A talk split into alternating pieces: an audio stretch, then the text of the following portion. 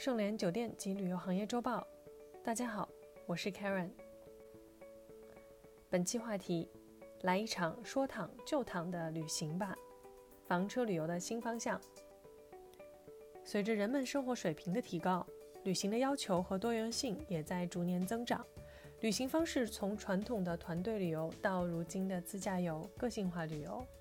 住宿方式也从最传统的酒店住宿，到如今可直接睡在星空下的豪华露营。后者作为现今新兴的旅游方式，近年也吸引了大量的游客，并借此推动了房车旅行的发展。尤其是2020年，受到疫情的影响，热爱旅游的人们也再次看到了房车旅行的独特优势。再者，加上相关行业政策的支持。房车旅行业的整体发展前景将更为广阔。房车旅行正逐渐成为家庭或长线旅游的新选择。今年疫情的态势下，文旅行业遭受重创，但国人的出行需求并没有被压抑，只是出行方式和特点上正发生着明显的变化。例如，人们更加重视旅行过程中的私密性和安全性，而自驾游、房车旅游。露营地旅游方式满足了人们对于高私密性和安全性的特点需求。然而，在出境游尚未恢复的情况下，计划暑假长线旅游的游客们不少也会选择青海、内蒙等这类更适合房车旅游的目的地。在目前游客更重视安全和舒适性的旅游背景下，房车事实上能够更好地满足大家庭出行的新需求。业内人士认为，如果房车和旅游可以结合，此种复合性旅游带来的优势呢将更加明显。同时，除了安全之外呢，住在风景里也成为了房车旅游的独特体验。今年由于旅游价格的普遍下降，让房车旅行呢看起来更具有性价比。例如，飞猪推出一款青海房车游八天七晚的产品，价格是五千五百九十九，与跟团价格呢差不了太多。而省内房车旅行的产品呢，更是以入门级别的价格而辨识。从六月初开始，在房车租赁市场逐步升温的同时呢，相关企业注册量呢也有明显的提升。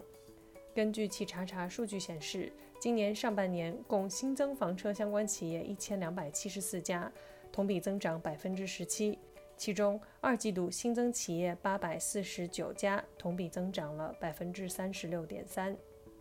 以上汽大通旗下房车品牌房车生活家为例，该公司在中国西北地区、甘肃、青海、新疆、宁夏、内蒙古、西藏六个省区投放超四百台房车，以期满足当地特色旅游市场的需求。随着房车游成为许多小家庭出行的新方式，包括飞猪、携程等在线旅游平台。和滴滴投资的小城房车也纷纷小跑入局，推出房车游相关业务。根据企查查数据显示，国内大部分房车企业注册资本呢都集中在一百万元以内，占比高达百分之七十七。相比欧美国家，我国房车市场仍然处于起步阶段，房车企业更以小而美为主，而资本的限制也让国内的房车企业的抗风险能力较低。此外，房车营地是房车游市场上很大的一块蛋糕，但国内土地成本较高，营地建设的投资回报周期较长。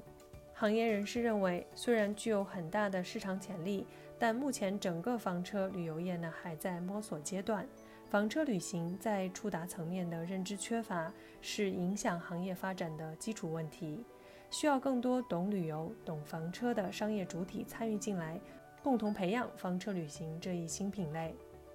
虽然与欧美国家还有一定差距，但中国的房车保有量在以年复合增长率超百分之三十的速度发展。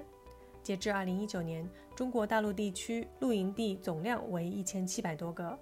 其中包括一千三百多个已建营地和四百五十个在建营地，全国营位数量超四万个。二零二零年营地数量呢会持续增长，预计将有超过四千个营地，分布在京津冀、长三角、云南、四川、山东、甘肃等地。随着人们对自驾游热度的提升，相信中国的旅游市场会更多元化，并创造更多不一样的商业契机。